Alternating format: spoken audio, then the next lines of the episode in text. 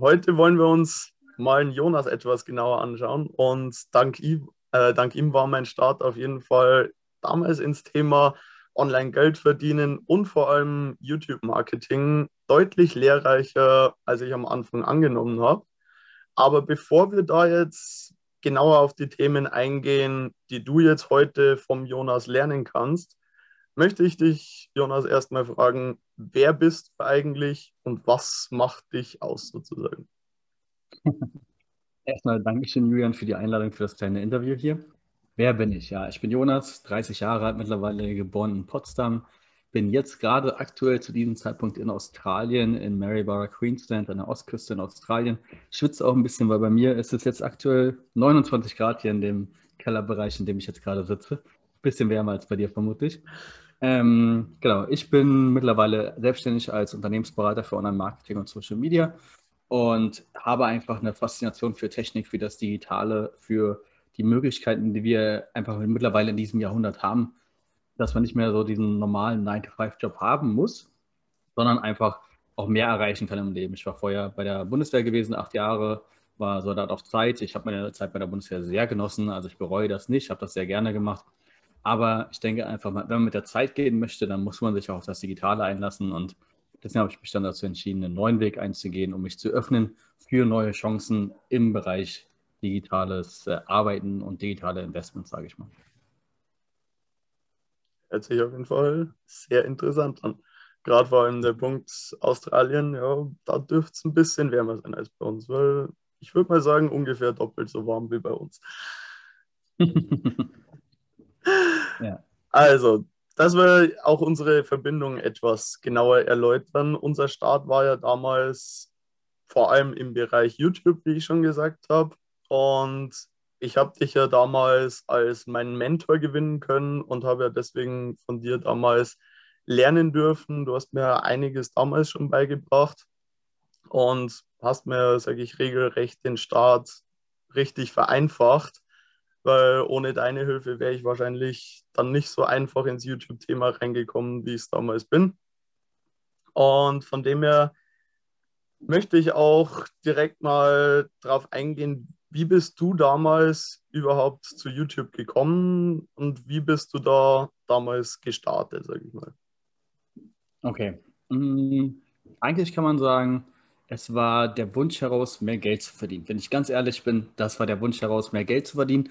Aber es war nicht unbedingt der Wunsch heraus, YouTuber zu werden und durch Klickzahlen Geld zu verdienen, sondern einige wissen vielleicht noch, wir beide haben ja uns in dem Bereich Online-Investments, Kryptowährungsinvestments kennengelernt in dem Sinne. Mhm. Und gerade wenn es um Investments im digitalen Bereich geht, dann gibt es da manchmal auch eine Empfehlungsprovision, Network Marketing, in diese Richtung.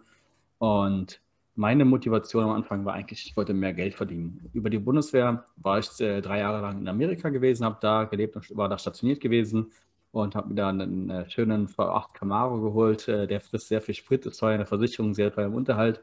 Und meine damalige Freundin wollte natürlich auch gerne noch zweimal im Jahr Urlaub machen mit mir, vielleicht auch dreimal im Jahr. Und dann war das Gehalt von der Bundeswehr aber auch schon sehr schnell aufgebraucht. Also habe ich mir dann überlegt, Jonas, du musst mehr Geld verdienen habe ich überlegt, gehst du jetzt irgendwie zu Rewe an die Kasse oder suchst du was Digitales, was dir sowieso liegt, weil du magst Social Media, du magst den ganzen Bereich, warum nicht einfach da? Und dann habe ich angefangen, in Kryptowährungen zu investieren, da so ein bisschen angefangen, Videos drüber zu drehen, zu sagen, hey, ich bin Jonas, ich habe jetzt in diese Sache investiert, und einfach die Leute so ein bisschen aufzuklären, wie das Ganze funktioniert, was ist Bitcoin, was ist Blockchain. Und da bist du dann am Ende auch zu mir gekommen und die Motivation am Anfang war eher das Geld verdienen und dann hat sich aber auch daraus eine richtige Leidenschaft entwickelt, eine eigene Community aufzubauen, denen zu helfen, denen zu zeigen, weil das Feedback einfach unglaublich schön ist, wenn man so ein Feedback bekommt und zu, wenn jemand sagt, hey Jonas, danke, dass du mir geholfen hast, jetzt konnte ich mir das erreichen und konnte das machen, das ist einfach ein schönes Feedback, sage ich mal. Genau. Und 2017, das war eh das Jahr der Kryptowährungen, da ging der Markt nach oben, da war es ja egal, was du investiert hast, es ist ja alles nach oben gegangen und du hast Geld verdient, von daher war es natürlich auch ein leichter Einstieg für mich. In dem Sinne habe ich auch Glück gehabt. Ja. Definitiv. Da du jetzt gerade eh schon 2017 im Kryptobereich angesprochen hast, ähm, viele vergleichen ja die aktuelle Situation mit 2017, dass jetzt so ein gleicher Bullrun stattfinden könnte. Was ist da deine persönliche Einschätzung? Hm, meine persönliche Einschätzung ist, dass dieser Bullrun schon definitiv stattgefunden hat. Also der Bitcoin Da kann ich mich daran erinnern, dass im Dezember war der Bitcoin bei 18.000, dann ging er auf 19.000 hoch. Da habe ich gedacht, ach, der wird noch runterfallen auf, äh, auf 12.000, 10.000. Ist er dann aber nicht. Und dann ist er nach oben gegangen und dann ist er auf 25.000, 30.000, 40.000, 50.000 also komplett nach oben geschossen. Und äh, da hat man gesehen, okay, das ist der Markt, wie er auf 2017 war. Und dann gab es natürlich auch eine kleine Korrektur wieder, aber es ist was anderes, weil jetzt im Jahr 2021 ist, Kryptowährungen sind einfach sehr vielseitig, äh, vielschichtiger geworden, mehr im Mainstream angekommen und deswegen würde ich es nicht mit dem Markt von 2017 vergleichen, weil einfach das Fundament für Kryptowährungen viel, viel stabiler ist und der wird bestimmt nochmal korrigieren, aber er wird jetzt nicht nochmal auf 2, 3, 4, 5.000 Dollar korrigieren, wie es dann 2017 oder 2018 der Fall war. Also das glaube ich nicht. Ich glaube, dass es diesmal stabiler bleiben wird und eher Richtung nach oben gehen wird, langsam aber sicher. Also du gehst jetzt auch nicht davon aus, wie es manche annehmen, dass er wieder auf 18.000 wie vor dem Bullrun zurückfällt, sondern sich weiter oben einpendelt.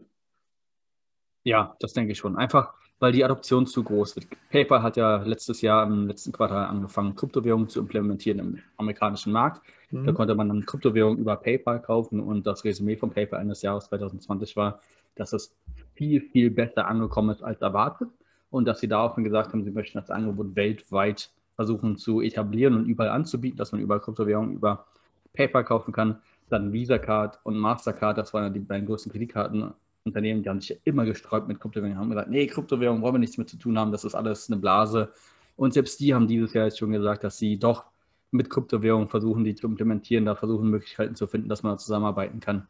Tesla hat seine Cash-Reserven von 1,5 Milliarden Euro in Bitcoin investiert mhm. und in Kryptowährungen investiert, sprich liquide Mittel direkt in Bitcoin investiert. Und das ist einfach eine Adoption, die man so vorher 2017 noch nicht gesehen hat. 2017 war das so, Tagesschau zeigt Bitcoin überall in den deutschen Nachrichten oder in den normalen Tageszeitungen auf der Welt. Siehst du, Bitcoin-Kurs geht nach oben und das war es dann aber auch schon. Du hast nicht gesehen, dass große Investitionen, äh, Institutionen gesagt haben, doch, da steckt mehr dahinter. Aber jetzt dieses Jahr, vier Jahre später, da sieht das dann doch schon ganz anders aus, definitiv.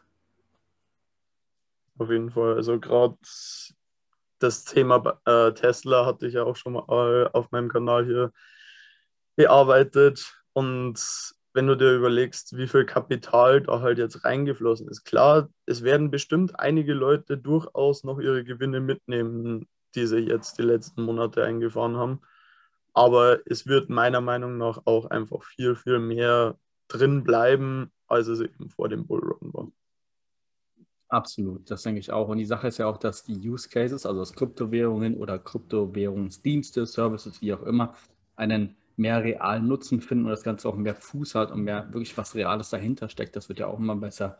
Die ganzen großen Kryptobörsen entwickeln neue Projekte, die mit Banken zusammenarbeiten, die mit anderen Unternehmen zusammenarbeiten, wie man einfach diese gesamte Technologie einfach besser nutzen kann. Und es ist eine junge Technologie. Das wurde 2009 erst gegründet. Also wir sind jetzt gerade mal im zwölften Jahr, sage ich mal. Und wenn man das mal überlegt, so wie viel sich getan hat in den letzten Jahren, wie viel sich in den letzten vier, fünf Jahren getan hat, auch extrem, da die Technologie, die wird, die wird definitiv bleiben. Also die Blockchain-Technologie bin ich hundertprozentig sicher, die wird bleiben. Vielleicht wird es nicht Bitcoin sein, das wird vielleicht nicht immer das Mutterschiff sein, aber die Technologie an sich und Kryptowährungen werden nicht mehr verschwinden. Dafür ist der Markt einfach zu riesig mittlerweile. Ja, sehe ich auch so. Also Bitcoin und vor allem auch Ethereum ist halt immer noch der Punkt, mit den extrem hohen Transaktionskosten, die vor allem aktuell auch vorhanden sind. Also normale Ethereum-Transaktionen sind ja noch in Ordnung, aber gerade wenn du dann in den Bereich Smart Contracts gehst, da verlierst du so viele Möglichkeiten wegen diesen hohen Transaktionskosten und das ist einfach gewaltig, äh, äh, gewaltig, was da verloren geht. Und wenn du dir dann andere Kryptowährungen anschaust, wo du nicht mal einen Cent an Gebühren hast, das macht halt dann schon einen Unterschied. Auf jeden Fall, das ist ein großer Unterschied, aber das zeigt wiederum auch, wie jung diese Technologie noch ist. Weil wenn man sich jetzt mal anschaut, Ethereum 2.0 wurde jetzt im Dezember mhm. gestartet, dass man dann die Ethereum staken kann. Für die Leute, die das nicht wissen, also Ethereum 2.0 ist eine aktualisierte Version von der Kryptowährung Ethereum. Sprich, da ist ja alles dezentral ist, kann man nicht einfach sagen, so, heute kommt ein Update raus, jeder muss jetzt das neue Update benutzen, sondern es ist ja dezentral und man muss die ganze Community davon überzeugen, dass ein Update Sinn macht und dass sie alle dieses Update installieren und erst dann kann ein Update auf einer Blockchain auch aktiviert werden, sage ich mal. Und jetzt das Update mit Ethereum 2.0, wie das Ganze stattfinden soll. Die Entwicklung dafür, die haben 2016, 2017 angefangen. Da hat man schon gesagt, es wird irgendwann dazu kommen, dass Ethereum umgestellt wird von Proof of Work auf Proof of Stake, dass es mit dem Schaden kommt. Das war 2017 schon. Vier Jahre lang hat sich da nicht so viel getan, weil die versucht haben, geforscht haben, geguckt haben, überlegt haben, programmiert haben, getestet haben. Aber es hat einfach nicht so wirklich geklappt. Und jetzt gibt es dann, wie du schon sagst, die anderen Kryptowährungen, die sogenannten Ethereum-Killer, die günstigere mhm. Transaktionen haben. Und jetzt ist die Ethereum-Community aufgewacht und hat gesagt, scheiße, wir verlieren unsere Basis. Wir müssen was tun, wir müssen was ändern, wir müssen es jetzt endlich mal auf den Markt bringen. Und deswegen hat sich auch jetzt gerade in den letzten drei, vier Monaten extrem viel bei Ethereum getan. Und das ist das Schöne, Konkurrenz belebt den Markt. Und so wird es auch mit Kryptowährungen weitergehen. Es wird neue Kryptowährungen geben, die schneller sind, die effizienter sind. Und dann werden die alten Hasen von Kryptowährungen sich wieder anpassen müssen, wieder neue Updates rausbringen müssen, wieder weitermachen müssen damit eben am Ende doch das effizientere und dezentralisiertere Modell gewinnt. Was ist deine persönliche Einschätzung von Ethereum 2.0? Weil ich persönlich zum Beispiel, ich habe meine Ethereum ins ETH 2.0 Staking reingesteckt. Aber die sind halt jetzt auch eventuell bis zu zwei Jahre gefreezed, bis halt eben das Update komplett vollzogen worden ist. Genau, das, da würde ich dann sagen, dass du eher ein, hm, sagen, du glaubst eher an die Ideologie dahinter, dass das Ganze auch langfristig was werden wird. Ich persönlich bin mehr derjenige, der so ein bisschen auf die Profite aus ist. Und ich würde meine Ethereum zum Beispiel jetzt nicht wieder gerne für zwei Jahre lang ins Staking packen, weil es andere Möglichkeiten gibt, andere Kryptowährungen gibt, die in der, in der gleichen, im gleichen Zeitraum vielleicht ein höheres Wachstum hinlegen und ich dadurch am Ende mehr Geld haben kann. Ja. Ich gucke natürlich, dass das Verhältnis passt und dass ich auch die Kryptowährung unterstütze mit Liquidity Providing für dezentrale Exchanges oder sowas. Aber ich schaue auch, dass ich meinen Nutzen daraus mitziehe, weil Leute, die für Ethereum 2.0 staken, das können auch die großen Institutionellen machen oder das können die Leute machen, die 2015 in Ethereum investiert haben und noch, keine Ahnung, ihre 1000, 2000 Ethereum auf der Seite liegen haben. Aber ich als kleinerer Investor, sage ich mal, würde da lieber auf das gehen, was Profite macht. Aber wenn Ethereum 2.0 erstmal rauskommt, dann ist dann eine Skalierbarkeit von 100.000 Transaktionen pro Sekunde. Und das ist schon eine Hausnummer. Wenn das wirklich geschehen kann, dann sind wir doch wieder auf einem Level, wo man Smart Contracts und DeFi in dem ganzen Bereich auf Ethereum laufen lassen kann. Und dann sollte das auch problemlos funktionieren, ohne dass man auf andere Blockchains umswitchen müsste. Jo. Bin auf jeden Fall gespannt, wie sich das entwickeln wird. Vielleicht gibt es ja dann dementsprechend einen so starken Anstieg, wenn umgestellt wird, dass dann vielleicht doch ich mehr Profite gemacht habe. Wer weiß. Das, das, weiß das ist ja das, das Interessante an dem Bereich. Du weißt es halt immer nicht, wo am Schluss dann am meisten rauskommt, weil es halt dementsprechend komplett anders laufen kann, als man es annimmt. Aber da sage ich dir mal, ganz ehrlich, wenn du mehr Profite machst, als du bei der Bank kriegen würdest oder was die Inflation auffrisst, dann bist du auf der richtigen Seite. Ob du jetzt am Ende 20% machst 30 Prozent im Jahr oder auch mal 150 Prozent im Jahr. Natürlich ist es schöner, umso mehr du machst, aber dann gehst du vermutlich auch mehr Risiko ein. Von daher, solange du Gewinne machst, ist doch alles super. Das ist doch das, was wir am Ende wollen. Definitiv. Da glaube ich, kann jeder zustimmen. Dann wechseln wir mal bisschen in die Mischung aus beiden, was wir jetzt schon angesprochen haben. Und zwar bist du ja dementsprechend mittlerweile Head of Social Media bei einer Kryptofirma. Wie ist es denn dazu gekommen oder was ist da deine Aufgabe genau? Genau, also da kann ich sogar noch ein kleines Update geben, Julian. Ich bin mittlerweile nicht nur mehr Head of Social Media, ich bin sogar befördert worden vor zwei Wochen. Mittlerweile ist mein offizieller Titel CCO, Chief Communications Officer. Sprich, ähm, die Firma, für die ich arbeite, ist eine Kryptowährungsfirma, die in, ihren Sitz in Dubai hat. Und ich bin dafür zuständig für die gesamte Unternehmenskommunikation. Sprich, ich äh, bereite den Content vor und poste den Content auf allen Social Media Kanälen. Und ich betreue auch die Community, sprich, wenn einer aus der Community, weil Kryptowährungen oder Krypto-Communities sind meistens auf Twitter und auf Telegram. Und wenn da Nutzer eine Frage haben, eine private Nachricht schreiben oder im Gruppenchat eine Nachricht schreiben, dann bin ich derjenige, der das äh, sozusagen beantwortet, der sich um die Community kümmert. Also ich mache Community Management, dann mache ich Social Media Managing, dass ich die ganzen Social Media Kanäle aufsetze, bearbeite mein Content, befülle, schaue, dass da alles passt, dass die Strategien passen soweit zu den jeweiligen Social Media Kanälen und halt auch, dass Kooperationen stattfinden mit kleineren Influencern in dem Bereich, um halt auch Reichweite zu generieren, aber halt auch ganz normal das Branding der Firma sicherzustellen. Und dann mache ich noch ein bisschen PR. Das heißt, ähm, wenn unsere Firma auf Medium Artikel veröffentlicht, Medium ist ein großes Portal für journalistische Artikel, aber auch für Artikel, wo Unternehmen Artikel rausbringen können. Und mhm. da bringen wir von der Firma dann auch teilweise Artikel raus, die der Community einen Nutzen machen, wie zum Beispiel Guides. Wie kann man etwas, sage ich mal, nutzen im Kryptowährungsbereich? Wie kann man unsere Services nutzen? Sowas halt, da schreibe ich dann noch manchmal auch Presseartikel oder halt auch ähm, Newsletter-Aussendungen von der Firma an die Community. Die laufen halt auch über mich, weil das halt einfach mein Kommunikationsbereich ist. Genau, und wie hat das Ganze angefangen? Ähm, so wie du und ich ja 2017 mit YouTube angefangen haben, hat mein jetziger Chef, der CEO von unserer Firma, sehr gehackt, der hat damals auch mit äh, YouTube angefangen, war auch im Online-Marketing-Bereich und es war üblich in diesem Krypto-YouTuber-Bereich, sage ich mal, dass man sich dann auch bei Facebook geaddet hat oder bei Instagram mal ein Follow dagelassen hat. Und das äh, hat er auch bei mir gemacht, also war mit mir bei Facebook befreundet. Und als ich noch in der Bundeswehr war, habe ich ja parallel angefangen 2017 mit ähm, Social Media in dem Bereich mit YouTube und dem ganzen Kryptowährungsbereich. Und ich bin Ende 2018 aus der Bundeswehr ausgetreten, also hatte zwei Jahre lang gehabt innerhalb der Bundeswehr, wo ich parallel mich äh, um Social Media gekümmert habe und das aufgebaut habe. Und da habe ich einen Kurs gemacht bei der IHK in Deutschland über die Bundeswehr. Der nannte sich Social Media Manager, also eine Ausbildung zum Social Media Manager. Das war zwei Wochen.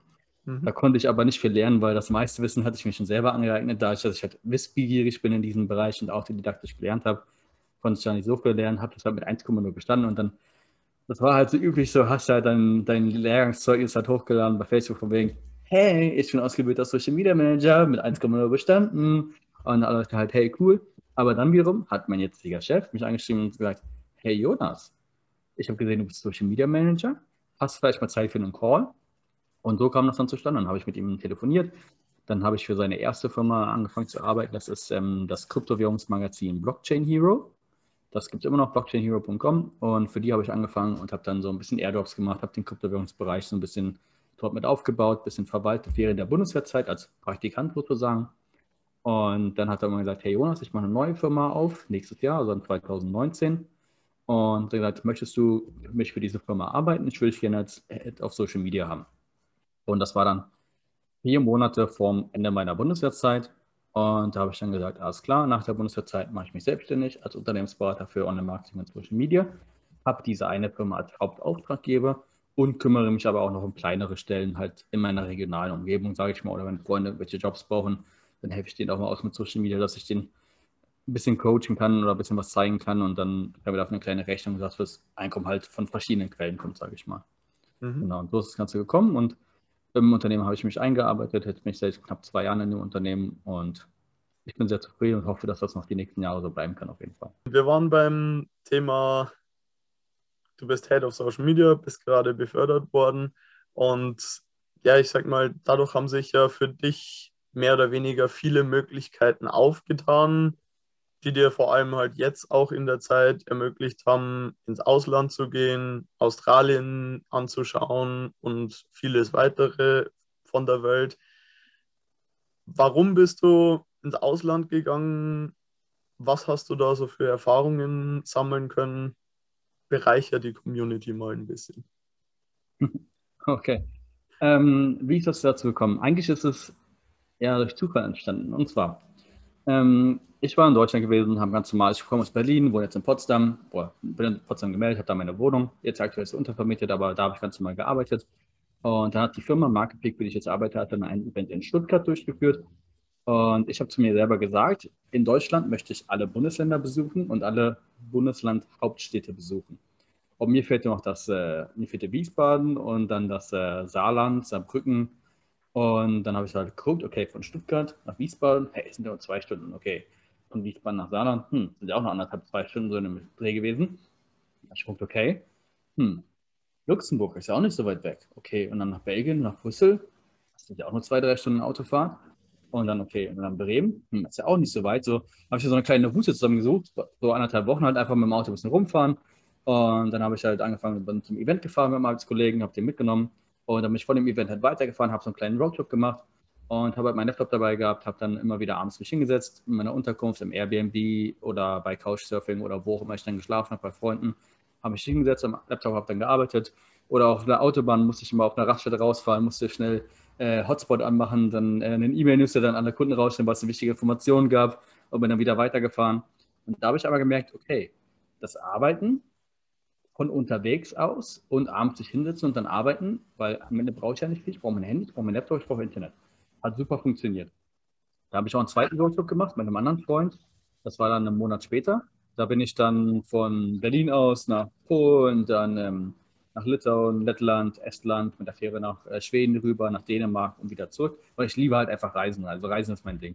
Ich habe dann einen nächsten Roadtrip gemacht, immer jeden Tag gearbeitet, mich hingesetzt, aber die Woche Videokonferenz gemacht, egal von wo ich halt überaus war. Habe gemerkt, hey, das funktioniert ohne Probleme. Also das geht eigentlich ziemlich gut. Und dann habe ich mich gesagt, okay. Dann ähm, war ich bei Facebook gewesen, habe so irgendwelche Nachrichtenartikel von Facebook gelesen und dann war dann weiter gewesen, ja, so und so viel Geld, Kindergeld wird ins äh, EU-Ausland überwiesen jeden Monat. Und da war da so eine Mama, die hat dann geschrieben, ja, meine Tochter ist nach Australien gegangen und die hat äh, kein Kindergeld bekommen, voll die Sauerei. Und hat jemand drunter geschrieben, ja, deine Tochter hätte aber Whooping machen können. Also arbeiten auf einer Farm, vier Stunden am Tag für Unterkunft und Essen. Da dachte ich mir, wie, du kannst in Australien? Weil mein Pop war Australien immer super teuer. Da habe ich halt mich so ein bisschen hingesetzt, habe recherchiert, habe gesehen, okay, du kannst in Australien auf einer Farm arbeiten für vier Stunden am Tag, man kannst dann dafür Unterkunft und Essen umsonst sozusagen leben halt, einfach nur für mhm. vier Stunden Arbeit am Tag. Ist ein guter Deal. Da habe ich mich damit auseinandergesetzt. Dann habe ich äh, meine Mutter angerufen, hey Mama, kann ich morgen vorbeikommen? Sie so, na klar, was willst du denn schon wieder? Ich so, ja, erzähl ich dir morgen nächsten Tag zu meiner Mama gefahren. Ich so, Mama, ich will gerne für ein halbes Jahr, vielleicht noch ein Jahr nach Australien gehen. Und sie so, hm, schon wieder weg, weil ich ja davor halt drei Jahre in Amerika war. Sie so, warum, wieso, weshalb, habe ich ein bisschen erklärt, weil die Mama muss einfach zustimmen. Sind wir mal, ich bin 30 Jahre alt, aber so eine Mama, die muss einfach zustimmen, wenn du ans andere Ende der Welt äh, reist, gerade wo es giftige Tiere gibt und sowas, alles, da müssen wir doch schon mit der Mama absprechen. Und ja, dann hat sie das okay gegeben, meinte natürlich, hier, Jonas, mach was du willst, wenn du glücklich bist, nach dem Motto.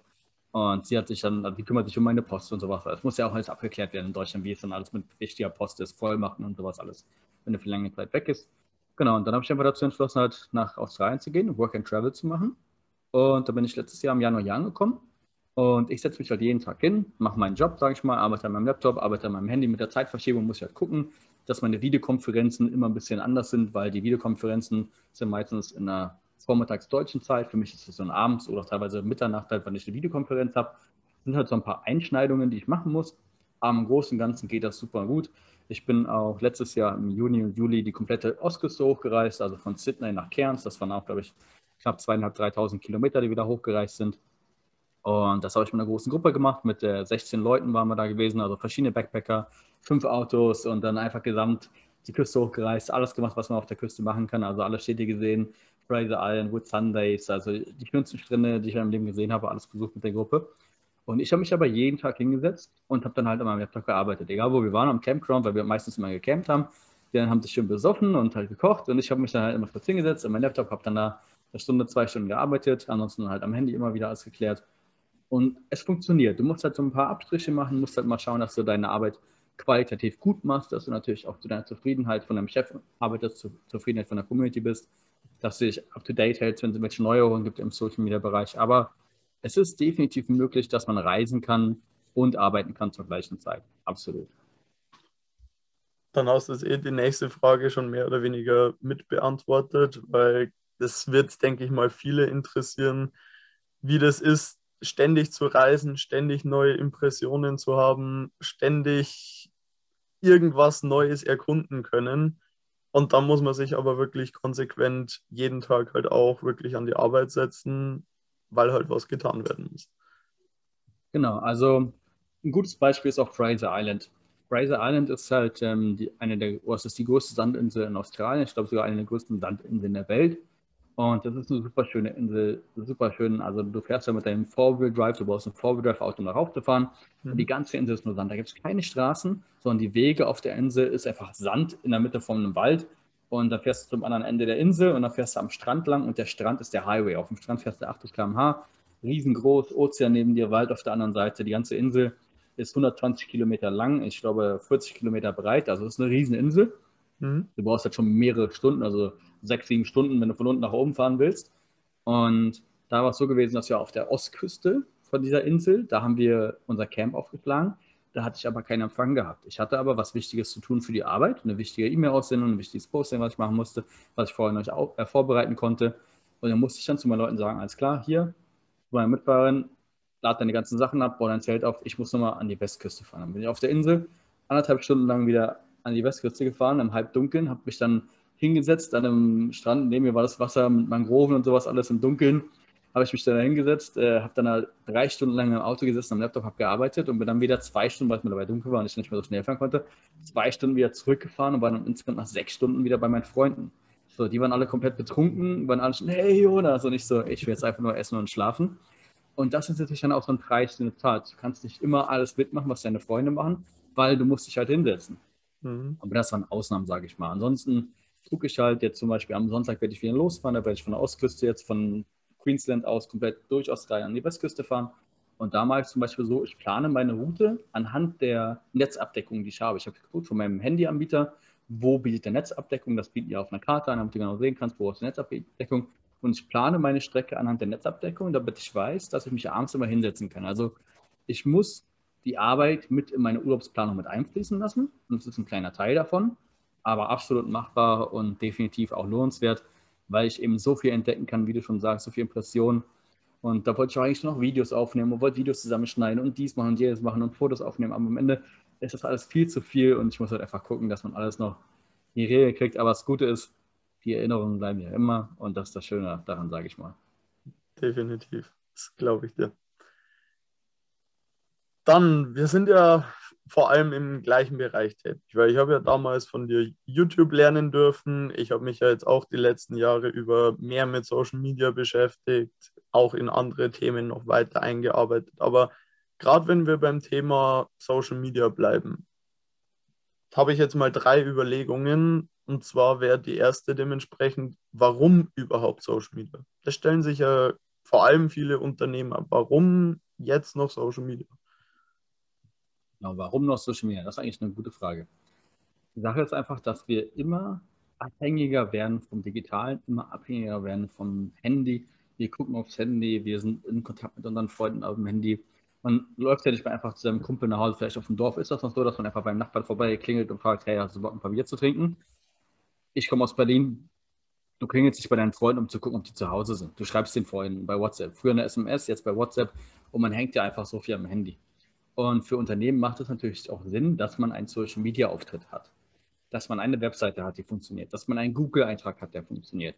Dass man eventuell einen Facebook-Eintrag hat oder bei Instagram. Also, dass man sich auf, als Unternehmen präsent zeigt im Social Media Bereich. Man muss ja nicht unbedingt Produkte verkaufen. Man kann ja auch zum Beispiel Kampagnen machen, um Awareness zu gestalten, also einfach um Aufmerksamkeit zu erregen, dass man sagt, hey, ich bin ein regionales Unternehmen, ich biete regionale Produkte an, sowas alles, dass man, oder wir machen das und das, Nachhaltigkeit, wir sind eine gemeinnützige Organisation, Entschuldige bitte, sowas alles. Es gibt ja verschiedene, sag ich mal, hm, wie kann man sagen, ein, auf Deutsch sagen, einen verschiedenen Zweck, einen Hintergrund, warum man Social Media nutzen möchte. Und für Unternehmen kann es einfach ein super Werkzeug sein, um einfach diese Ziele besser zu erreichen, wie man das im herkömmlichen Sinne macht, weil du kannst dein Unternehmen, du kannst einen Laden haben, du kannst auf deinem Laden ein schönes Schild haben und alle Leute, die vorbeilaufen, werden das Schild sehen und werden sagen, ah, okay, da ist dieser Laden. Jetzt werden aber nur die Leute diesen Laden sehen, der dann auf in dieser Straße vorbeilaufen oder vorbeifahren.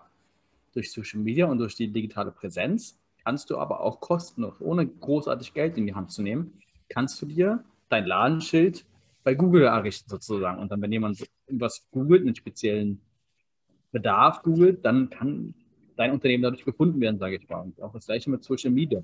Durch Social Media, Facebook-Gruppen und sowas alles. Da kannst du verschiedene Sachen machen, durch Instagram, durch Telegram auch, Twitter. Und da gibt es einfach verschiedene Tools, die du als Unternehmen nutzen kannst, um zusätzliche Kunden zu generieren oder einfach dein Unternehmen wachsen zu lassen. Definitiv. Genau. Also im Prinzip einfach eine digitale Visitenkarte oder dementsprechend, wenn man es auch anders sagen will, weil wenn man sich im Bereich Social Media bewegt, hört man auch oftmals, ich brauche keinen Online-Auftritt, weil meine Mund-zu-Mund-Werbung ist ja schon so gut. Und da sage halt ich dementsprechend bloß immer, ja, wenn deine Mund-zu-Mund-Werbung schon so gut läuft, dann nutzt doch das digital mit. Das sind ja auch bloß Menschen, die weiter erzählen wollen von dem her, gib ihnen halt die Plattform, dass sie etwas teilen können.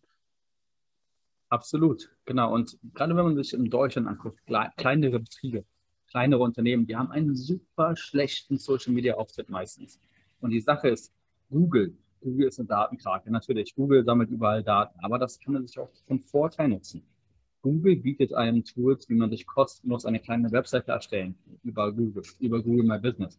Wenn du auf Google Maps deine ganzen Sachen aktuell hältst, Öffnungszeiten, schöne Bilder, vielleicht mal ein Video, einen Ladenrundgang, sowas alles, dann kannst du einfach kostenlos, ohne viel Zeitaufwand, sage ich mal, du kannst mich buchen für drei bis fünf Stunden und dann kann ich eine komplette digitale Präsenz kostenlos erstellen und dir zeigen, worauf du achten musst, was ist nicht schwer.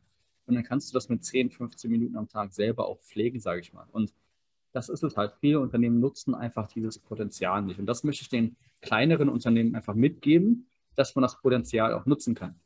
Ich bin zum Beispiel in der Freien Feuerwehr in Deutschland, äh, bin ich in der Freien Feuerwehr tätig und einer unserer Mitarbeiter aus der Freien Feuerwehr, der ist auch bei der Berufsfeuerwehr in Potsdam tätig und der hat jetzt zum Beispiel gesagt, Jonas, du bist ja im Social Media Bereich tätig, ich möchte gerne auf Twitter eine, ähm, eine Schulung halten für unsere Feuerwehrverwaltung. Äh, kannst du mich dabei unterstützen? Jetzt werde ich ihn dabei unterstützen, dass wir den Twitter-Account der Feuerwehr in Potsdam ein bisschen aufbauen können, ein bisschen besser befüllen können, dass wir die Mitarbeiter schulen, dass sie das besser nutzen können.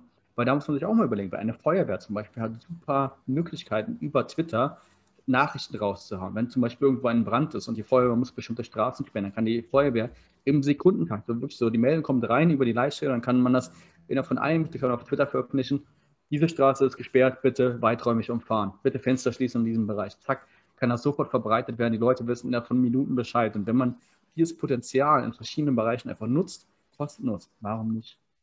Und das möchte ich den Leuten einfach so ein bisschen näher bringen, dass man weggeht von dem Social Media Datenkrake, das ist alles Blöse, das ist alles ein, ein Fluch. Nein, du musst das einfach nutzen. Das ist ein Werkzeug und wenn du lernst, mit dem Werkzeug umzugehen und das zu meistern, dann kannst du damit wirklich viel erreichen, denke ich mal.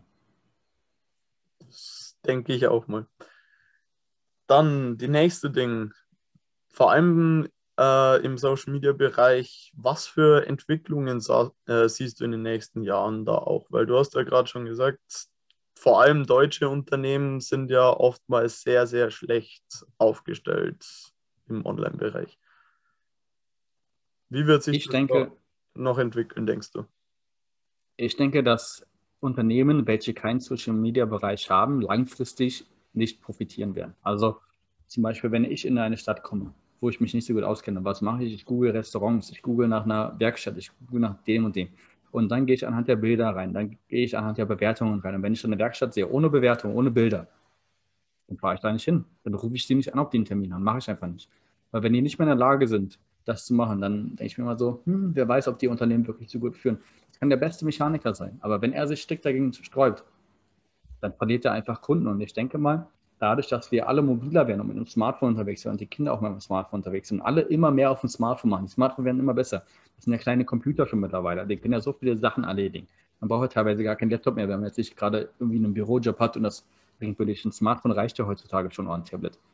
Und dadurch muss man einfach mit den Kunden in Kontakt bleiben und den, die Sichtbarkeit erhöhen. Und das geht halt einfach nur durch eine digitale Präsenz. Und ich denke, dass die kleineren Unternehmen in den nächsten Jahren auch digital präsenter werden, weil man muss keine teuren Agenturen buchen für 3.000 bis 15.000 15 Euro, um sich eine digitale Präsenz aufbauen zu lassen. Du kannst einen kleinen Unternehmensberater, einen kleinen Social Media Unternehmensberater buchen aus deiner Umgebung. Der zeigt dir das fünf bis zehn Stunden, dann zahlst du dem am Ende drei, vier, fünf, 600 Euro vielleicht. Und dann hast du eine digitale Präsenz, dann weißt du, wie es funktioniert und kannst das auch selber machen, ohne viel Geld auszugeben. Und wenn man sich als Unternehmer hinsetzen möchte, dann kann man auch komplett kostenlos sich eine digitale Präsenz aufbauen vielleicht, sag ich mal, fünf, sechs, vielleicht zehn Stunden Zeit, die man investieren muss. Aber das bringt dem Unternehmen einfach viel, viel mehr. Und ich denke, die Unternehmen, die das nicht machen werden, die sich sträuben, die sagen, nee, brauche ich nicht, die werden langfristig einfach weniger Chancen haben, als die, die sich dem Ganzen öffnen und das schön pflegen. Definitiv. Was sagst du zu dem Punkt, dass einige sagen, lieber ein schlechter Social Media Auftritt als gar kein Social Media Auftritt? Hm, auch das würde ich sagen, ja, lieber einen nicht so gut gepflegten als gar keinen, aber es kommt immer darauf an, sage ich mal. Also, wenn du jetzt zum Beispiel ein Bäckerbetrieb bist, sagen wir mal, du bist eine Bäckerei, dann macht das Sinn, dass du einen Instagram-Account machst. Dann macht das aber keinen Sinn, dass du zum Beispiel einen Twitter-Account machst. Twitter ist für Nachrichten, für Kurznachrichten. Das nutzen Journalisten. Der größte, der größte Kundenanteil ist Journalisten. Und da gibt es halt Unternehmen, die sagen, alles klar, ich gründe ein Unternehmen, ich habe eine Bäckerei, ich habe eine Werkstatt, wie auch immer. Ich mache alles. Facebook, Twitter, Instagram. Aber das ist eben nicht zielführend, weil dann hast du einen Twitter-Account, wo einmal im Jahr was gepostet wird, wir sind geöffnet oder unsere Feiertagsöffnungszeit. Das brauchst du aber nicht bei Twitter. Das guckt sich keine Sau an. Das kannst du über Google machen und dann sieht man bei Google die Feiertagsöffnungszeiten. Das ist dann viel effizienter, als wenn du das über Twitter machst. Und das sind Sachen, die man schlecht geführt hat, Social Media kann hat gar keiner. Ist, sage ich mal, Google zum Beispiel. Google ist auch ein Social Media Account in dem Sinne, ist ja auch ein Social Media mehr oder weniger, mhm. entferntesten Sinne. Und lieber da einen Account haben, der nicht so gut geführt ist, als gar keinen Account. Bei Facebook, Twitter, Instagram, sowas, alles, was in den richtigen Social Media Bereich geht, schwierig. Dann ja, vielleicht bei Facebook noch einen Account haben, wo man die Öffnungszeiten sieht und sowas alles, weil das immer bei Google sehr gut rankt und man dadurch dann doch Informationen über das Unternehmen kriegen kann. Aber wenn es dann halt um andere Sachen geht, dann vielleicht auch dann gar keine. Also es ist immer, kann man pauschal, finde ich, schwierig sagen, sondern es kommt halt wirklich immer auf das jeweilige Unternehmen drauf an, wie man das dann miteinander wirklich umsetzt. Aber generell sollte man sich nicht davor sträuben und auch wenigstens einen kleinen Social Media Account führen um auf dein Beispiel mit der Bäckerei und dem Twitter-Account einzugehen, das wäre dann bloß dann relevant, einen Twitter-Account zu führen, wenn sozusagen die Bäckerei auch versucht, selbst zum Trend zu werden, dass sie Trendsetter sind, dass sie jede Woche neue einzigartige Kreationen haben, die sie eben auch dann riesengroß ankündigen wollen, dann würde das schon eher Sinn machen. Aber für eine herkömmliche Bäckerei macht es meistens eher weniger Sinn. Genau, aber auch dann, also eine Bäckerei und Twitter ist auch so. Also ich kann mir kein Szenario vorstellen, wo eine Bäckerei einen Twitter-Account bräuchte, sag ich mal, wirklich sinnvoll. Wenn eine Agentur dahinter steht, die wirklich jeden Tag drei bis fünf Tweets raushaut zu dem neuesten Brot, den neuesten Konditorei, äh, Süßigkeiten, vielleicht dann, aber ich sag mal im Großen und Ganzen nein. Weil man muss nicht jeden Social Media Bereich abdecken. Also man muss nicht jede Social Media Plattform abdecken. Man muss das gucken, was für seinen für dein Unternehmen passt, zum Beispiel eine Bäckerei, kann super schöne kleine Torten machen. Die können irgendwie, die können bei YouTube können die zum Beispiel Videos erstellen. Wie kann man Brot zu Hause backen und sich darüber eine Brand aufbauen? Die können über Instagram einen regionalen Account erstellen, schöne Bilder machen, das präsentieren und sowas alles, weil alles, was mit Essen zu tun hat, das brauchen wir visuell. Da brauchen wir keine Textform, das brauchen wir visuell. Wir müssen das sehen, müssen denken, das will ich jetzt kaufen. Jetzt habe ich Lust auf ein Brötchen. Jetzt habe ich Lust auf dieses schöne gebackene Brot, sage ich mal. Aber bei Twitter, ja, wir haben neues Brot. Ja, schön. Das hat der andere Bäcker auch nebenan. So. Deswegen muss man halt immer gucken, was am Ende wirklich Sinn macht, sage ich mal. Ein richtig gutes Beispiel dafür ist nicht ganz eine Bäckerei, aber Royal Donuts. Als ich den Auftritt gesehen habe, habe ich mir auch erst gedacht, wow, da muss ich was probieren. Ich bin zwar noch nie okay. jetzt hingekommen, äh, aber in Regensburg hat eben jetzt mittlerweile vor einem Monat ungefähr oder ein bisschen länger äh, einen Royal Donuts Laden aufgemacht und das sind halt wirklich Donuts, die komplett aus der Norm herausstechen. Und da denkst du dir erstmal, was ist das eigentlich genau? Siehst du, genau, und das ist ja das schön. Das kannst du mit Social Media erreichen, aber das geht ja meistens natürlich auch in den Bereich rein Social Media Marketing. Sprich, da musst du dann wirklich auch Geld in die Hand nehmen, aktiv Werbeanzeigen schalten anstatt halt in der regionalen Zeitung was postest, machst du es dann über Instagram oder über Facebook oder über Google Ads. Genau, aber dann kannst du halt mit ein bisschen Geld in die Hand nehmen, kannst du natürlich deine Reichweite noch erhöhen und auch einfach noch mehr Sichtbarkeit erhöhen auf jeden Fall. Und eben, mit visuellem kannst du einfach die Leute dazu anregen, dass sie sagen, genau, zum Beispiel die Edeka-Werbung finde ich auch mal sehr gut. Edeka ist ein Lebensmittelgeschäft. Jetzt bringen die aber einmal im Jahr ihren Weihnachtsfilm raus. Und ich muss sagen, die Weihnachtsfilme von Edeka, von der Edeka-Gruppe sind wirklich gut und schön. Die bringen eine emotionale Message rüber, bringen dich zum Nachdenken. Manche sagen, oh, ich war so gerührt, ich habe Tränen in den Augen gehabt nach dem Film. Und das ist einfach, die Leute freuen sich jetzt schon mittlerweile jedes Jahr auf den Edeka Weihnachtsfilm. Und das ist halt etwas, wieso machen die den Film? Das hat überhaupt nichts damit zu tun, aber sie präsentieren ihre Produkte, ihre Leidenschaft mit dem Ganzen und es funktioniert. Und das ist es halt. Du kannst ja einfach, du kannst dich mit Social Media in die Herzen der Menschen hineinposten, sagt dem Motto, je nachdem, wie es richtig anstellst. Und dann hinterlässt du einen bleibenden Eindruck und dann werden sie überlegen, gehe ich zum Edeka oder gehe ich zum Lidl? Gehe ich dahin oder gehe ich dahin? Und dann überlegen die vielleicht und sagen, ach ja, jetzt habe ich den Film gesehen, ich gehe heute mal zu Edeka und schaue mir deren Produkt an. Mhm. Ja, ist fast so wie der Coca-Cola Weihnachtstruck. Den will auch jedes Jahr wieder jemand sehen. Absolut. Willst du abschließend zum Thema Social Media noch irgendwas Wichtiges den Leuten mitgeben, was sie zu bedenken hätten oder so? Ja. Und zwar, wir haben jetzt Social Media von der Unternehmensseite besprochen. Social Media kann aber auch natürlich als Tool genutzt werden für das eigene Social Media, weil wir haben jetzt nur eine Unternehmens-Social Media Plattform besprochen. Aber die Leute, die sich jetzt dieses Video vielleicht anschauen werden, die haben ja selber eigene Brands, also eigene Personal Social Media Accounts. Und da ist mir einfach wichtig, Leute, setzt euch bitte mit dem Social Media auseinander, setzt euch mit der Plattform auseinander, die ihr nutzt und äh, kontrolliert zum Beispiel auch eure Privatsphäre-Einstellungen, weil jeder sagt immer, bei Facebook werden die Fotos weitergegeben und es wird nie wieder gelöscht und so weiter. Ja, aber ihr könnt am Ende auch entscheiden, weil wir haben der EU eine sehr, sehr gute oder in Deutschland eine sehr, sehr gute Datenschutzgrundverordnung und auch eine Richtlinie für Datenschutz und Du kannst deine Daten auch sichern und du kannst auch deine Privatsphäre sichern mit Social Media, wenn du dich dann damit äh, auseinandersetzt und nicht jedes Posting öffentlich machst, guckst, wie du den Account einstellst und sowas alles. Und dann kann man auch einen privaten Social Media Account nutzen und kann am Ende auch seine Message überbringen. Wenn man zum Beispiel bei Instagram einen schönen Account hat, dann kann man am Ende vielleicht ein paar Follower aufbauen. Und mittlerweile gibt es Unternehmen, die sagen, wenn du 10.000 Follower hast, dann schicken wir dir auch mal was umsonst. Also selbst wenn man selber Social Media einfach nur als normaler Mensch nutzt, ohne, sage ich mal, mit dem Ziel Influencer zu werden, kann es sich aber daraus entwickeln, dass man eventuell dann doch mal irgendwie äh, eine Kooperation mit irgendeinem Unternehmen eingeht oder dass man über die Community, über seine Follower dann vielleicht mal welche Tipps bekommt und so weiter. Also Social Media kann dich auch einfach unterstützen, dich mit Leuten aus seinem Interesse zu vernetzen, weil es gibt für jedes Interesse, was die Menschen haben, gibt es eine Social Media Gruppe, gibt es ein Social Media Forum, gibt es irgendwie eine bestimmte Brücke, die man schlagen kann, um mit anderen Leuten in Kontakt zu kommen. Und auch wenn es einem schlecht geht, kann man über Social Media vielleicht auch Hilfe finden, wenn es einem schlechter geht, jetzt sage ich mal vom Persönlichen her. Und mhm. wenn man sich dem Social Media nicht verschließt, sondern offen dem gegenüber vielleicht immer neue Wege eingeht über Social Media, dann kann man, sage ich mal, auch viele Leute kennenlernen auch und neue Netzwerke schlagen. Und so haben wir uns ja auch zum Beispiel kennengelernt, dass wir angefangen haben zu telefonieren, uns mal getroffen haben. Wir haben uns ja auch, glaube ich, im echten Leben vielleicht zweimal gesehen. Ich bin gerade gar nicht so sicher. Also, also ich wüsste jetzt so gerade einmal, also einmal das Event in München. Ich weiß nicht, ob wir es ein zweites Mal geschafft haben. Genau, deswegen. Und trotzdem sind wir jetzt seit vier Jahren in Kontakt, führen ja. heute das äh, Interview durch. Und warum? Dank Social Media. Und das ist das Schöne halt, dass du auch mit Leuten dann langfristig in Kontakt bleiben kannst und dann halt äh, mit denen gemeinsam vielleicht kooperieren. Zum Beispiel, ich muss jetzt hier auf einen Job zurückkommen. Wenn ich jetzt wieder nach Deutschland komme, ich werde äh, im Mai vermutlich nach Deutschland wiederkommen, dann werde ich äh, auch für ein zweites Unternehmen arbeiten in Social Media und werde deren Social Media Bereiche machen. Das ist eine österreichische Schreinerfirma.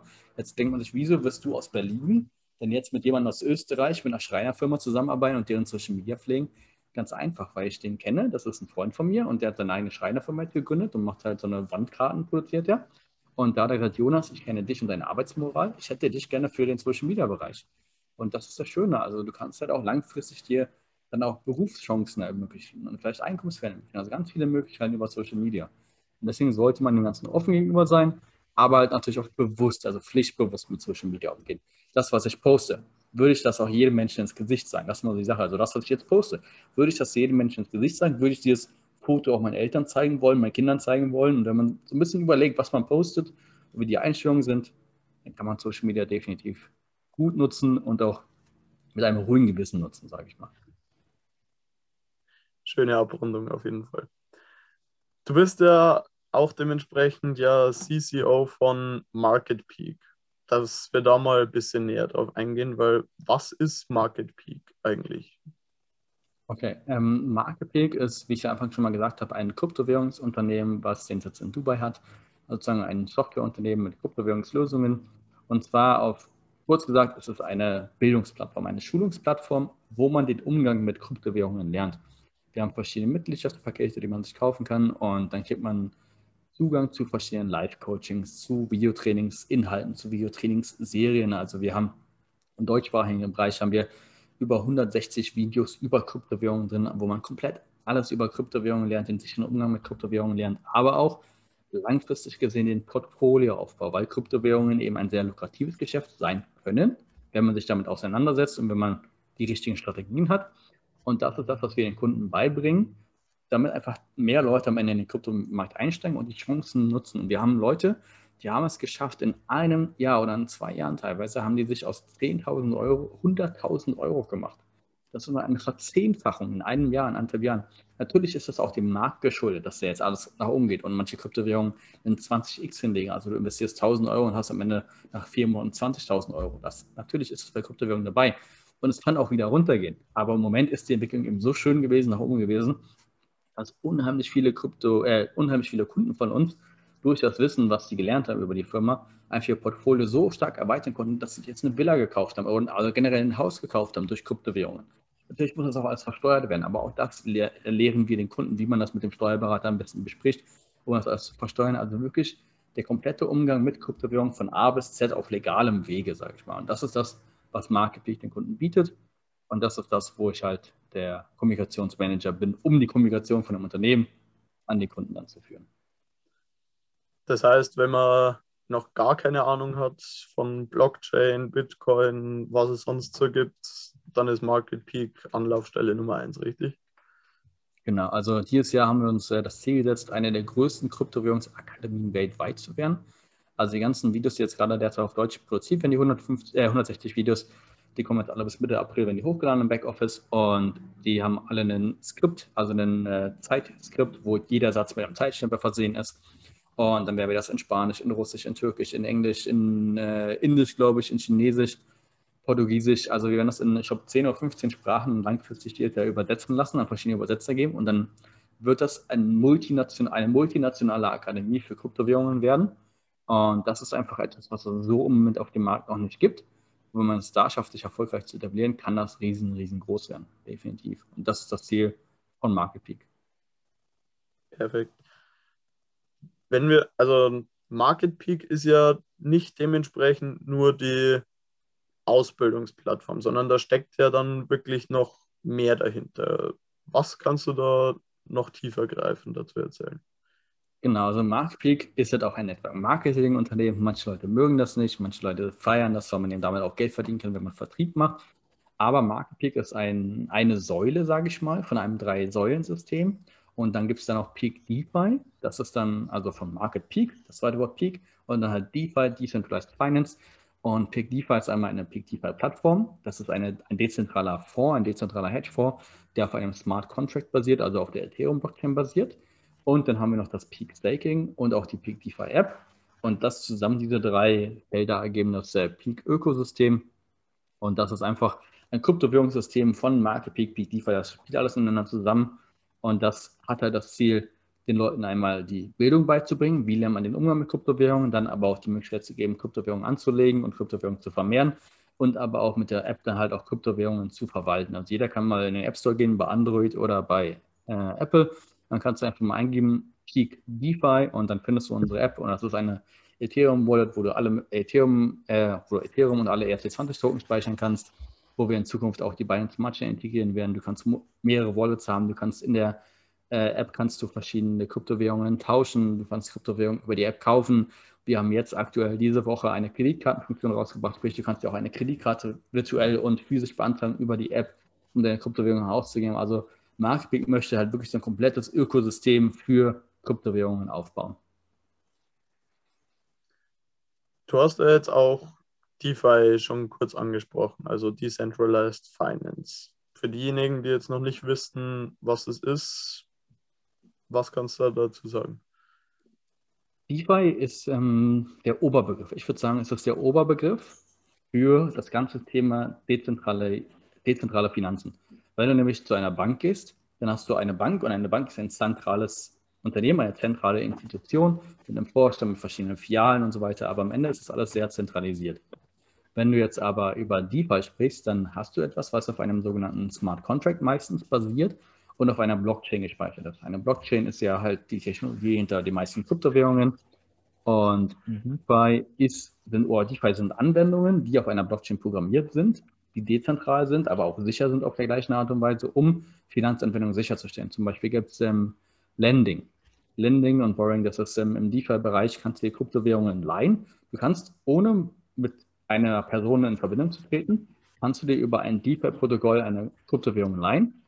Dann kannst du diese Kryptowährung zum Beispiel auszahlen, kannst dir davon einen Laptop kaufen und wenn du weißt, alles klar, in zwei Wochen kriegst du wieder dein Gehalt oder in zwei Wochen kriegst du das Geld wieder, dann nimmst du deine Euros, die du wiederbekommen hast, dann tauschst du die Kryptowährung um und dann zahlst du deinen Lending-Contract wieder zurück. Und dafür zahlst du dann am Ende vielleicht 5, 6 Euro Gebühr. Wenn du das aber bei einer Bank machen würdest, dann würdest du da, da in diesem Bereich vielleicht aber 10, 15, 20, 30, 40 Euro Gebühr bezahlen müssen für den kleinen Kredit, den du genommen hast. Und das ist einfach ein Use Case davon, sage ich mal. Und DeFi versucht einfach den gesamten Finanzmarkt und alle Transaktionen und Finanztransaktionen, egal in welchem Bereich, auf dezentrale Anwendungsbereiche umzubauen oder umzubauen, dass das Ganze auch dezentral stattfinden kann, ohne dass man diesen zentralen Mittelsmann dazwischen hat oder generell um Mittelsmänner auszuschließen und außen vor zu lassen, um halt von User zu User die Anwendung zu programmieren und den Menschen am Ende wieder auch mehr Freiheiten zu geben. Sehr interessant auf jeden Fall. Ähm,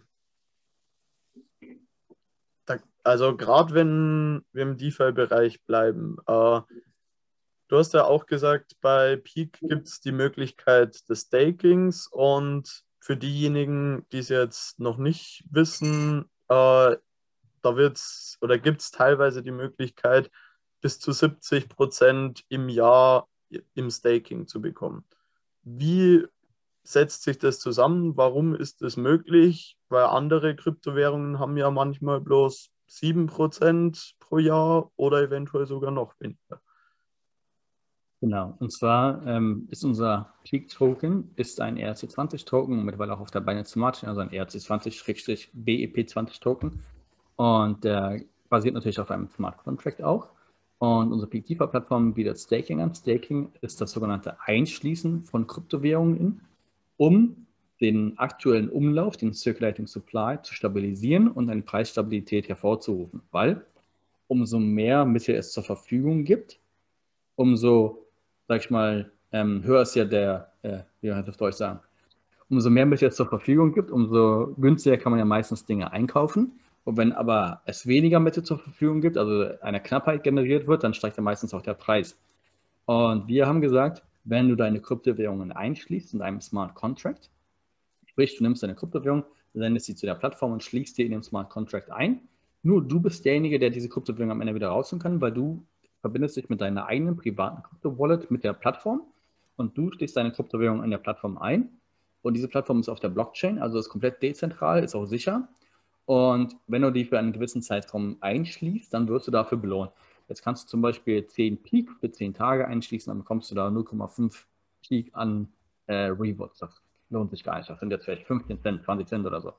Wenn du jetzt aber sagst, du schließt jetzt für 100 Tage ein, deine 10 Peak, dann wären daraus schon mal vielleicht 5, 6 Peak an Belohnung. Auch jetzt nicht so viel. Aber wenn du sagst, okay, ich schließe meine Peak für 1000, Peak, äh, für 1000 Tage ein, dann kriegst du ungefähr 70, 80 Prozent im Jahr, was dann wiederum auf 1000 Tage eine Verdopplung ist. Sprich, du nimmst jetzt zum Beispiel 100 Peak, schließt sie für 1000 Tage ein und dann kriegst du nach 1000 Tagen deine 100 Peak zurück und jede Sekunde kriegst du einen Bruch von deinen Rewards. Wenn du zum Beispiel sagst, du nimmst deine 100 Peak, schließt sie für 1000 Tage ein, wirst du am Ende, sagen wir mal, 202 Peak an Belohnung bekommen.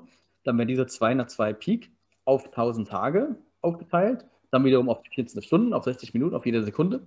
Und jede Sekunde siehst du in deinem Backoffice sozusagen einen kleinen Bruchteil an den Rewards, die du bekommst. Und so kannst du jede Sekunde ein paar Peak mehr bekommen. Und jetzt mal, wenn du die Peak dann abgeben möchtest, klickst du einfach auf Claim Rewards. Dann sendest du eine Transaktion an den Smart Contract von deiner Wallet und dann werden die, Rewards, die du bis diesem Zeitpunkt aufgebaut hast, werden wieder zurückgewiesen auf deine eigene Wallet. Und wenn man natürlich dann ein paar mehr Peak ins Staking packt, also ich habe zum Beispiel 17.000 Peak Token ins äh, Staking gepackt bei einem Kurs von 20 Cent. Ähm, dann war es also 4.500 Dollar ungefähr, die ich ins Staking gepackt habe. Dafür bekomme ich am Ende 35.000 Peak Tokens an Rewards plus meine 17.000 Peak Token zurück. Und das Schöne ist, du bekommst diese Rewards auf den Token selber, unabhängig von dem Preis. Und unser Peak-Token ist auf verschiedenen Börsen gelistet, wird jetzt demnächst Ende März auch auf einer Riesenbörse gelistet und so kannst du einfach deine Kryptowährung vermehren. Sprich, du hast deine Kryptowährungen und packst sie in eine Art Sparplan und kriegst dafür mehr Kryptowährungen. Und das ist einfach eine Möglichkeit, die einfach super lukrativ ist. Aber im Hintergrund muss die Firma natürlich auch dafür sorgen, dass der Preis stabil bleibt, dass es einen Nutzen für den Peak-Token gibt, dass das ganze Ökosystem vom Peak-Token stabil ist und auch einen Nutzen hat, damit dieser Preis nicht irgendwann ans Bodenlose fällt, sondern auch was Nachhaltiges daraus kommt. Aber dafür muss am Ende die Firma sorgen, sage ich mal. Und dieses Geschäftsmodell von Staking, äh, jetzt für 1000 Tage Stakes oder für 10 Tage, das ist etwas, was im Kryptowährungsbereich sehr lukrativ ist und somit kann man aus Kryptowährungen noch mehr Kryptowährungen machen und dabei flexibler sein, als wenn man zu einer Bank geht und sagt, ich möchte jetzt meine 5000 Euro für acht Jahre lang in einen Sparplan packen, wo ich dann 8% im Jahr bekomme. Dann kriegst du bei Kryptowährungen eher 80% im Jahr. Und das Schöne ist, heutzutage kann man Kryptowährungen auch super leicht verkaufen, sodass man auch wirklich sagen kann, das ist Geld, was ich am Ende in der Hand habe. Also da, davon kann ich mir was kaufen, davon kann ich in den Urlaub fliegen. Da, da kann ich mir wirklich was von leisten. Und das ist nicht nur was Fiktives, was man, sag ich mal, auf dem Rechner als auf dem Papier sieht, sondern man hat es auch wirklich in der Hand am Ende. Ja, ja alleine, dass du auch gesagt hast, dass da auch die Kreditkarte mit integriert wird. Da ist halt der Punkt bei vielen einfach sofort erreicht, weil das sehen die meisten schon gar nicht mehr, dass man halt wirklich wortwörtlich an jeder Kreditkartenannahmestelle seine Kryptowährungen benutzen kann. Und egal. Genau, ihr, ja? Genau. Es ist egal, wo du bist. Wenn du zum Beispiel dir bei Amazon ein Konto erstellst, dann kannst du da anstatt Bankeinzug kannst du eine Kreditkarte hinterlegen. Jetzt hast du eine Kreditkarte, die mit Kryptowährung gedeckt ist. Dann hast du Bitcoin, hast Peak-Token, hast Ethereum, eine andere Kryptowährung. Wenn du was bei Amazon bestellst, dann geht das nicht von deinem Bankkonto ab, sondern es wird mit der kryptogedeckten Kreditkarte bezahlt. Wenn du deinen Kaffee bezahlst bei Starbucks, dann kannst du da mit der Kreditkarte zahlen. In Deutschland sind Kreditkartenzahlungen noch nicht so bekannt, sage ich mal. Hier in Australien, ich zahle alles mit der Kreditkarte, ob das Parken ist, ob es, was weiß ich, also jede Zahlung ab 50 Cent hier in Australien wird mit Kreditkarte bezahlt wo ich in Amerika war. Wenn du den Snickers aus dem Süßigkeitenautomaten geholt hast, zahlst du mit Kreditkarte. Und das ist einfach in anderen Ländern schon, sag ich mal, weiter mit Kreditkarte. Ob man das jetzt mag oder nicht, ist dem jedem, sag ich mal, selbst eingestellt. Aber sowas bietet dir einfach Möglichkeiten, dass du eine Kryptowährung in deinen Alltag integrieren kannst. Also ich kenne einige Leute, die bezahlen ihre Miete mit einer kryptogedeckten Kreditkarte. Der Kreditkartenanbieter bietet denen an, eine Überweisung durchzuführen oder das Ganze von der Kreditkarte abzuziehen und das bezahlen sie mit der Kreditkarte. Mhm. Die bezahlen ihre Miete, ihren Strom, die bezahlen ihre ganzen Lebenserhaltungskosten mit einer kryptogedeckten Kreditkarte und finanzieren sich mit Kryptowährungen. Und das kann man heutzutage schon machen. Ja, das wie ich gerade schon gesagt habe, das sehen halt wirklich viele nicht mehr. Da habe ich die letzten Wochen auch immer wieder Gespräche gehabt, wo eben die Leute wortwörtlich aus den Wolken gefallen sind wegen der Kreditkartenfunktion. Und wenn wir dann eben noch weiter in den Kryptobereich reinschauen, und das wird jetzt auch meine nächste Frage, dann gibt es da viel, viel mehr Möglichkeiten noch, als bloß, dass du dementsprechend mit einer Kreditkarte im echten Leben halt zahlen kannst. Und deswegen die Frage, was für Entwicklungen und Veränderungen siehst du jetzt auch die nächsten Jahre so im Kryptobereich noch? Das ist eine einfache und eine schwierige Frage. Hm, kurz gesagt, alles ist möglich. Es ist alles möglich. Also zum Beispiel in der Schweiz haben die schon angefangen, einige Kantone, ich weiß nicht, ob es einige oder nur ein Kanton war, das hat angefangen, Grundbucheinträge, welche normalerweise im Rathaus, in einem Archiv, irgendwo in einem Grundbuch eingetragen mhm. werden, haben die angefangen, über eine Blockchain zu speichern. Das zum Beispiel ist ein realer Use Case, der von einer Kommune angenommen wird. Dann Bosch arbeitet zum Beispiel mit IOTA, einer anderen Kryptowährung, zusammen, weil sie für Elektroautos die E-Ladesäulen so handhaben wollen, dass das Auto mit jeder E-Ladesäule von verschiedenen Anbietern kommunizieren kann und du nicht mehr per App das freischalten musst, nicht per Karte freischalten musst, sondern dass das Auto die Ladesäule bezahlt anhand der geladenen Strommessung via einer Kryptowährung. Sowas zum Beispiel ist ein Use Case. Und dass ähm, zum Beispiel Wahlen, Wahlen im Digitalen stattfinden können und Wahlen mit einer Blockchain gesichert sind, dass man einfach komplette Wahlen, Bundestagswahlen, sowas alles, auch wenn er Blockchain abhalten kann. Und sowas ist möglich. Und ich denke, dass Kryptowährungen in diesem Bereich oder generell in jedem Lebensbereich, den man sich vorstellen kann, einen gewissen Anwendungsfall finden werden. Ob das am Ende Sinn macht, dass man alles dezentralisiert auf einer Blockchain speichert und so weiter, das ist vielleicht mal dahingestellt. Aber es ist möglich und dass man auch sagt, Bitcoin verbraucht so viel Strom. Bitcoin ist ein veraltetes System der Kryptowährung, sage ich mal, mit dem Mining, was sehr stromintensiv ist. Das muss aber so nicht sein.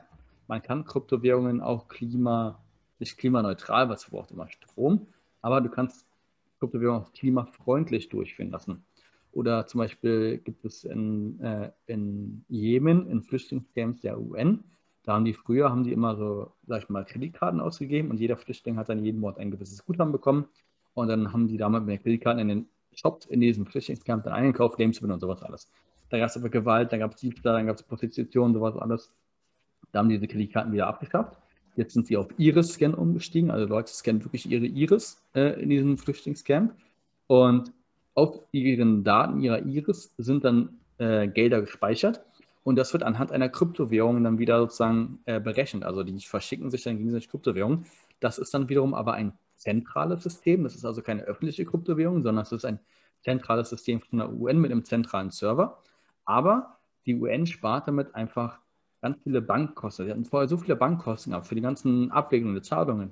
Jetzt kann das einfach ein Rechner mit einer Note, sag ich mal, betreiben und alle Zahlungen abwickeln und die UN spart dadurch Millionen. Also das kannst du wirklich googeln. Jeder kann es googeln. UN-Flüchtlingscamp, äh, Kryptowährung oder Blockchain-Technologie und dann findest du diesen Beitrag auch bei Google. Also es gibt einfach Anwendungsfälle, wo das Ganze immer mehr zum, mal, zum Vorschein kommt oder auch Kunststücke, wir haben mittlerweile tokenisiert oder auch digitale Kunststücke erstellt, NFTs zum Beispiel. Und das ist ein Bereich, der immer stärker wird, immer bekannter wird und da werden Kryptowährungen und Blockchain-Technologie definitiv äh, Fuß fassen. Ich würde mal sagen, das ist sowieso schon eine relativ schöne Abrundung des Ganzen, weil mehr als es findet in jedem Bereich Anwendung, kann man ja schon fast gar nicht mehr sagen. Aber wenn du sonst nichts weiteres ja, zu sagen hast, würde ich die letzte Frage dementsprechend einleiten. Und zwar, ja. Wenn dementsprechend das Interview oder wenn wir jetzt mal ausgehen davon, dass das Interview die ganze Welt sieht, was willst du da wirklich zum Thema Blockchain und vielleicht auch zum Thema Social Media wirklich in den Köpfen der Leute fest verankern? Eine Message an die ganze Welt. Okay. Ähm, es gibt auf der Welt ganz, ganz viel Leid, ganz, ganz viel Ungerechtigkeit, ganz, ganz viele schlimme Dinge. Und Social Media und auch Blockchain-Technologie können in ihrem jeweiligen Bereich dazu helfen, mehr Transparenz zu schaffen. Eine Regierung kann nicht alles transparent machen. Eine, gewisse Dinge müssen einfach unter Verschluss sein, wenn es um Sicherheiten geht, sowas alles. Aber es gibt ganz viele Bereiche, zum Beispiel auch Korruption. Auch in Deutschland gibt es Korruption. Und da gibt es ganz viele Bereiche, die man einfach transparenter machen könnte, wenn man sie auf einer Blockchain durchführen würde, wenn man die Blockchain-Technologie in bestimmten Bereichen adoptieren würde. Und dann würden auch vielleicht irgendwelche CAMX-Geschäfte von irgendwelchen Bankenbrokern vielleicht nicht mehr stattfinden können.